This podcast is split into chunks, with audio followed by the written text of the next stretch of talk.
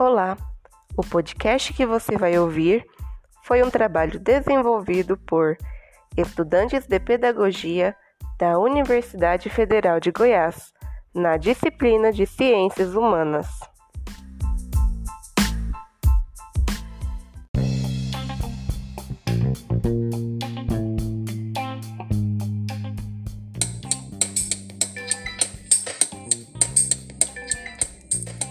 Pessoal, tudo bem? Eu me chamo Rosana.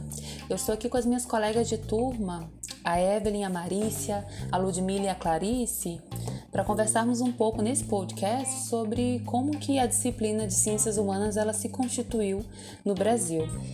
Bom, para a gente poder iniciar essa conversa, é muito importante a gente pensar que a história do Brasil ela começa a ser contada a partir da independência, né? A partir do momento que o Brasil ele se torna uma nação independente de Portugal, agora não é mais uma colônia, então necessita, surge a necessidade de criar a própria história, né?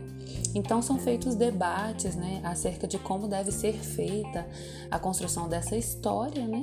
E essa esses debates eles passam por enfrentamentos políticos e sociais, envolvendo liberais e também conservadores, né?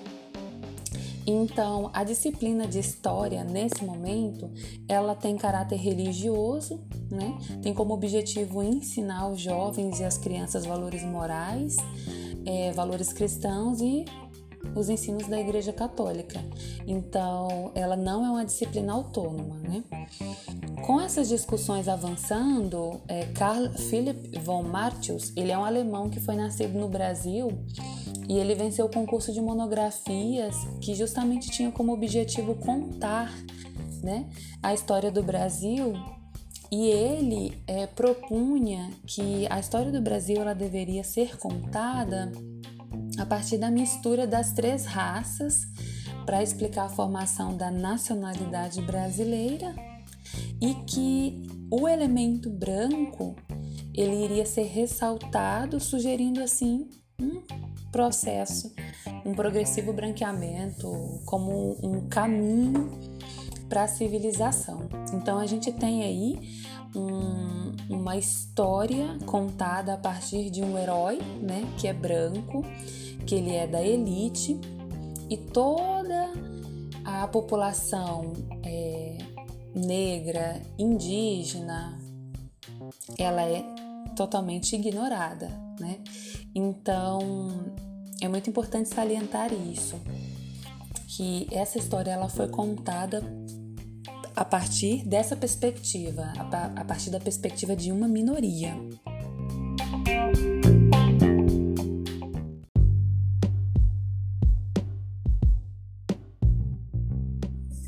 nas décadas de 20 e 30 do século XIX, surgiram vários projetos educacionais que tratavam a definição e organização do currículo, abordando o ensino de história sagrada, história universal e pátria. Então, é, conforme foi dito anteriormente, essa era uma história dos heróis. Né? Então, qual era o objetivo? Dizer para essa nação que nós viemos salvar vocês e vocês devem ser gratos por isso. Vocês devem se orgulhar dessa história que foi construída com base em muita luta, com base em muito esforço e que deve ser lembrado de uma maneira muito bonita e muito heróica. Então, Podemos salientar também, em 1931, a reforma de Francisco Campos. Nessa reforma, houve a centralização do Ministério da Educação. É, a, o Ministério da Educação agora é responsável pelos assuntos da educação e a partir de então eles definem programas e é, instruções sobre métodos de ensino, coloca, colocam a, a disciplina de história como um instrumento central na educação política. Porém, ainda a disciplina de história é uma disciplina que está dentro de outras disciplinas. Ela não é uma disciplina autônoma e ela tem um, objetivo de reduzir ao mínimo necessário o estudo das sucessões de governos, questões de diplomáticas também e a história militar, mas se admitir a orientação dos estudos para a história biográfica, episódica e também é, em especial nas séries iniciais, nas primeiras séries, né, na verdade. Porém, algo que é muito importante salientar nessa reforma de Francisco Campos é que a disciplina de história ela não é autônoma, ela se encontra ainda dentro de outras disciplinas. Somente existe essa autonomia da disciplina de história em 1942 com a reforma Capanema, reforma Gustavo Capanema, aí sim a disciplina de história ela se torna autônoma, ela já não está mais dentro de outras disciplinas. Mas o caráter dessa reforma é fazer com que a disciplina de história ela tenha um objetivo de formação moral e patriótica. Então, em 1969, com a ditadura militar, a educação moral e cívica é, estudos sociais e organização das políticas sociais brasileiras, elas substituíram a disciplina de história e se apropria dessa disciplina para controle ideológico. Então, o ensino de ciências humanas é a base do pensamento ético da população. Por isso que o governo ele entende isso como uma ferramenta de transformação e de mudança, porque é capaz de fazer com que as pessoas pensem e com um pensamento crítico essas pessoas fazem mudanças. Então, o que, que é feito? É usado da disciplina, é, é, a disciplina de história, ela é usada a fim de controle ideológico, controle do cidadão.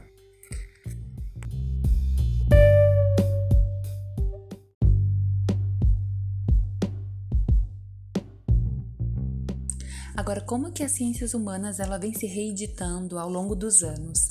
A nossa colega Evelyn ela vai continuar tratando desse tema.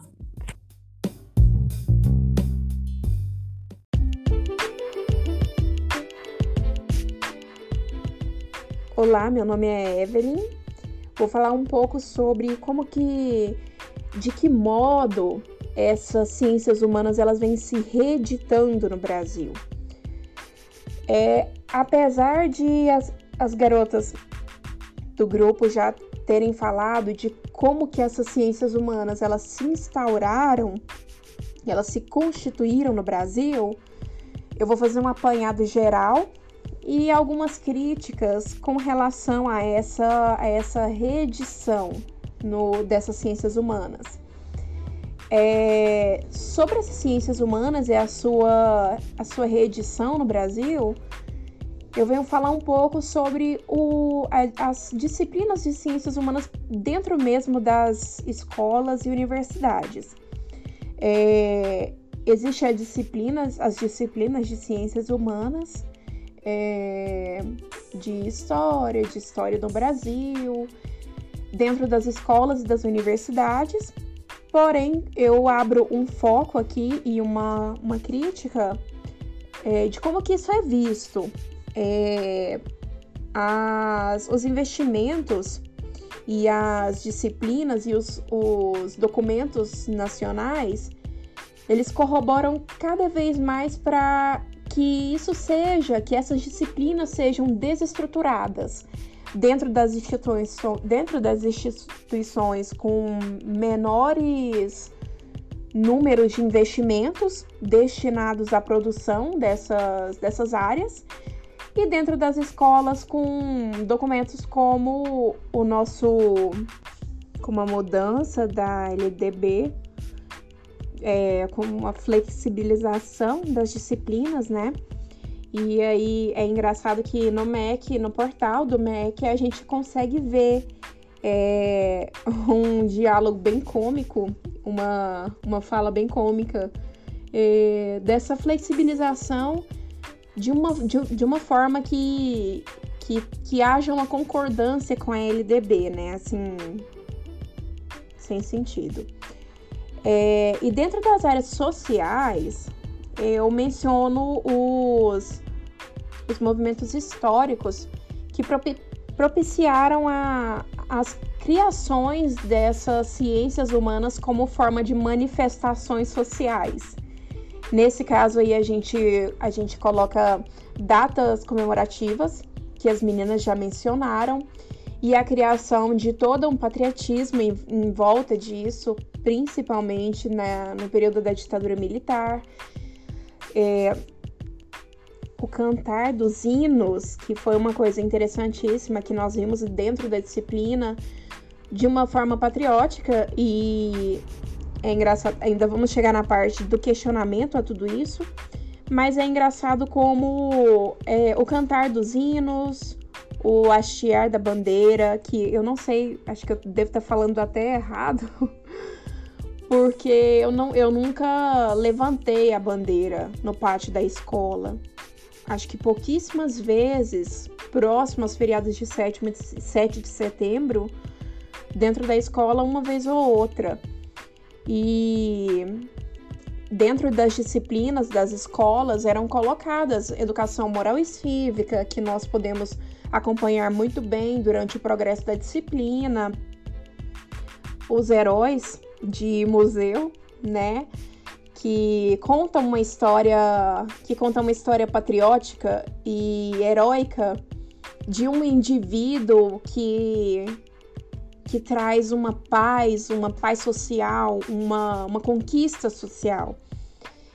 E aí, começando com a crítica, eu venho para criticar um pouco sobre isso tudo é, e colocar um olhar mais real sobre essa instauração das ciências humanas. E quando eu falo sobre um olhar, quando dar um olhar real, quando eu falo sobre dar um, um olhar real, eu falo sobre não apagar a história do Brasil, não apagar as ciências sociais dentro desse contexto. Porque se a gente olha para todo esse passado e para toda essa instauração das ciências humanas de forma simplista e, e embranquecida, como nós vemos, vimos analisando, a gente olha para a sociedade com o mesmo olhar de sempre e a gente continua heroificando, eu nem sei se eu posso falar heroificando, né? É, a gente continua colocando de forma heróica, a gente continua com, com é, exaltando um hino. E o, o meu olhar, minha perspectiva para esse podcast, para essa atividade, é olhar de forma de forma como as minorias e como é, como que a sociedade foi se moldando dentro dessas, dessas colocações. Os, de, após a, a abolição da escravatura, nós tivemos uma abolição sem estruturação nenhuma aos povos negros que estavam sendo, abre aspas, libertos, fecha aspas. E aí a gente tem uma, uma, uma reação em cascata após esse acontecimento, porque não tem estrutura, eles não têm trabalho, a gente não tem uma base para acontecer essa abolição. E assim foram com todas as áreas, com todos os feitos. Ah, uma, proclamação da República, mas com o mesmo pessoal da coroa portuguesa, com, com os, os mesmos modelos portugueses, de. E é interessante observar que até dentro das, das buscas de internet é, se fala sobre uma proclamação de república para mais direitos.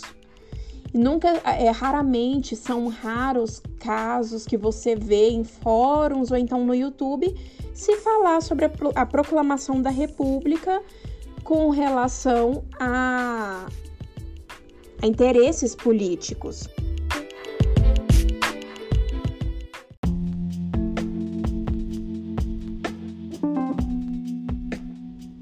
E com relação às críticas também, eu convido a olhar um pouco sobre as pessoas que tiveram é, mobilizadas E dentro dessas participações, enquanto houveram essas instituições e essas continuações das ciências humanas ocorrendo de forma social.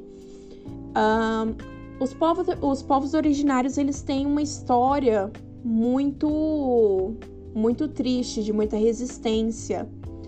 E se a gente olha por este ângulo, se, se nós damos o, damos o olhar sob esse foco, nós podemos contemplar uma história do Brasil sem um olhar embranquecido, sem um olhar elitizado, elitista. Se nós olhamos sob a perspectiva dos negros obrigados a vir pra, para o Brasil, com relação às, ao homem branco, a, a igreja que queria fazer dominações de poderes e conquistar territórios.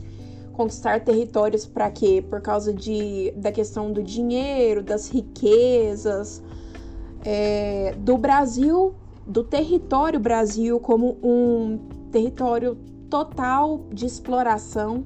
E até hoje a gente ainda tem resquícios muito fortes disso, né?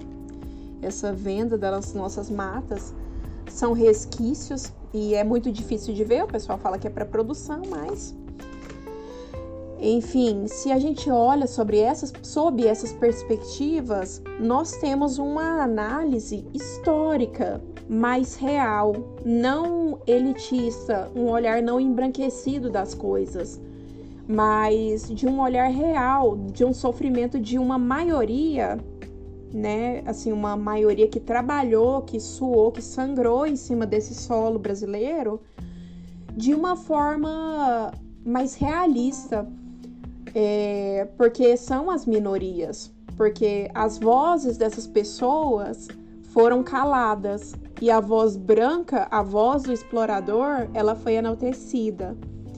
Então a minha crítica ela vai para esse ponto, para esse ângulo das dessas constituições de ciências humanas dentro do nosso território brasileiro e a nossa história ela não pode ser anulada de forma alguma, mas sobre sob essa perspectiva.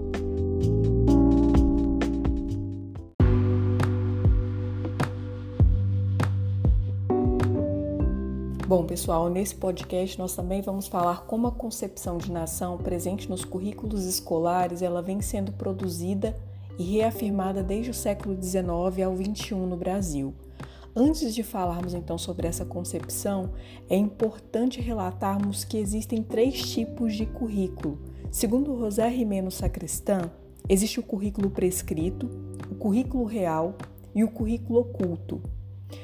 Todo o currículo ele possui intencionalidade e é importante nós compreendermos essa intencionalidade justamente para entendermos o projeto de nação que é trabalhado na educação brasileira em diferentes momentos históricos.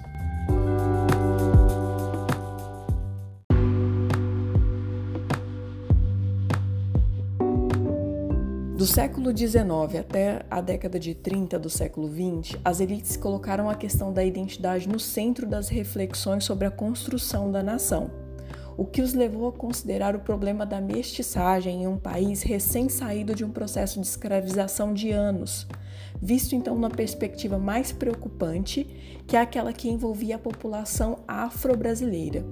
Não por acaso, Carl Philipp von Martius ele venceu o concurso de monografias pro, promovido pelo Instituto de Geografia e História Brasileiro sobre o melhor plano de escrever a história do Brasil.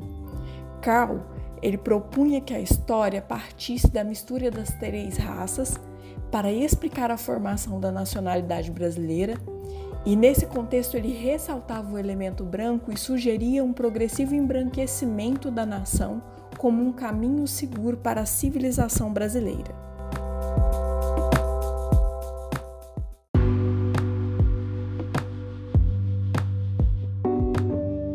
Já na era Vargas, a reforma Capanema de 1942, ela restabeleceu a história do Brasil como disciplina autônoma e confirmou como seu objetivo fundamental a formação moral e patriótica. O estudo da história do Brasil nesse período, ela visava então a formação da consciência patriótica através dos episódios mais importantes e dos elementos mais significativos dos principais vultos dos heróis do passado nacional. Assim como nas aulas de história geral, são postas então em relevo, em evidência as qualidades dignas de admiração, a dedicação aos grandes ideais e a noção de responsabilidade com a pátria.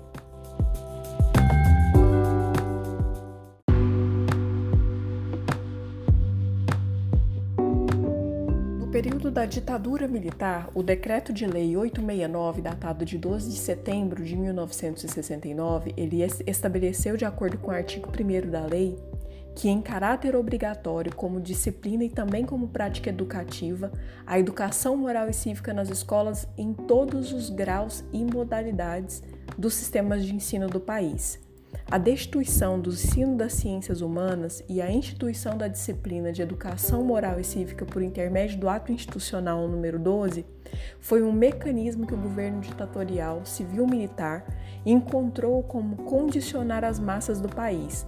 Com o discurso de promoção do fortalecimento nacional, foi implantada uma disciplina que corrobora com o sistema desautorizando e retirando a autonomia dos professores e perseguindo estudantes que se posicionassem contrariamente ao poder impostos nos regimes dos anos de chumbo.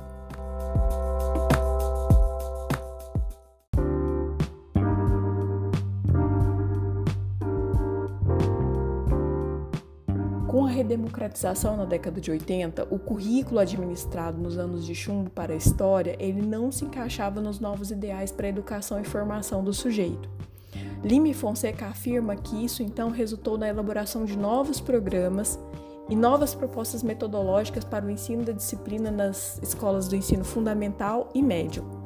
Diante das mudanças profundas a serem realizadas no ensino de história e demais ciências humanas, a Secretaria de Educação e os professores eles depararam-se com diversas dificuldades. Dentre elas, a mudança dos livros didáticos, toda a organização prévia e os costumes implantados por um regime ditatorial que durou anos. Então, a elaboração de um currículo que contribuísse para a formação de um sujeito crítico e autônomo era o grande desafio. Paulo Freire ele foi secretário de Educação de São Paulo nesse período e ele afirma: não há currículo neutro.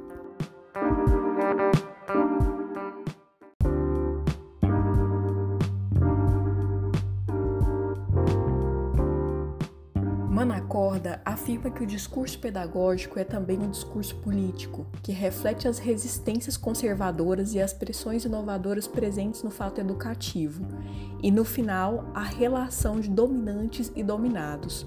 A educação no Brasil, enquanto processo de controle, atrelado às autoridades divinas e estatais, tornou-se um processo de adestramento a concepção de nação presente nos currículos de exaltação de heróis e a comemoração de datas cívicas somente reforçam a condição alienante e de conformação presentes no projeto de sociedade brasileira, em que as elites são privilegiadas em detrimento das minorias historicamente excluídas.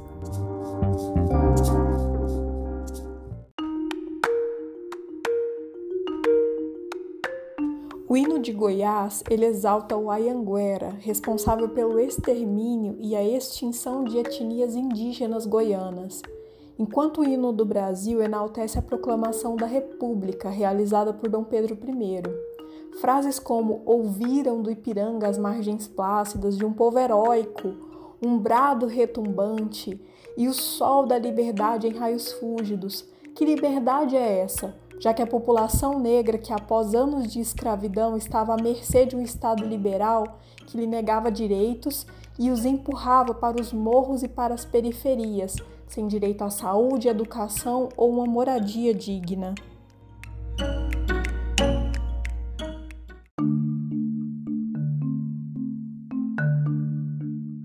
Os hinos nacionais, assim como os museus brasileiros, eles estão repletos de obras que enaltecem figuras históricas que tiveram sua narrativa totalmente deturpada, no sentido de conferir um caráter heróico e salvador para esses sujeitos que, na verdade, foram pessoas responsáveis pelo genocídio de indígenas, pela opressão de minorias e pela escravização de negros.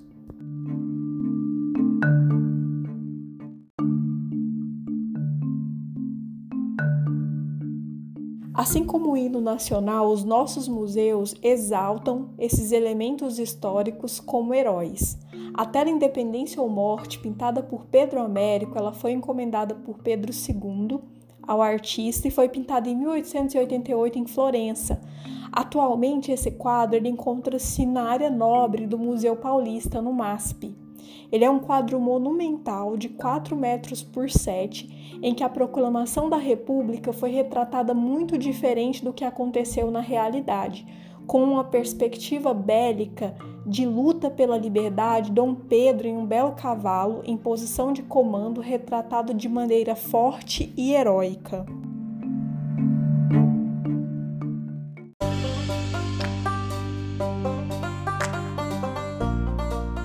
Cândido Portinari, natural de Brodowski, cresceu muito próximo às colheitas de café no interior de São Paulo. Ele foi um dos primeiros pintores brasileiros que exaltou o brasileiro oprimido, o negro trabalhador braçal, de maneira bela e forte, ressaltando seu papel na construção da sociedade brasileira. O artista foi perseguido pelo governo ditatorial de Getúlio Vargas por ser militante do Partido Comunista. Portanto, as obras de arte que divergiam do projeto de nação esperado pelos grupos hegemônicos eram desprezadas e seus autores perseguidos.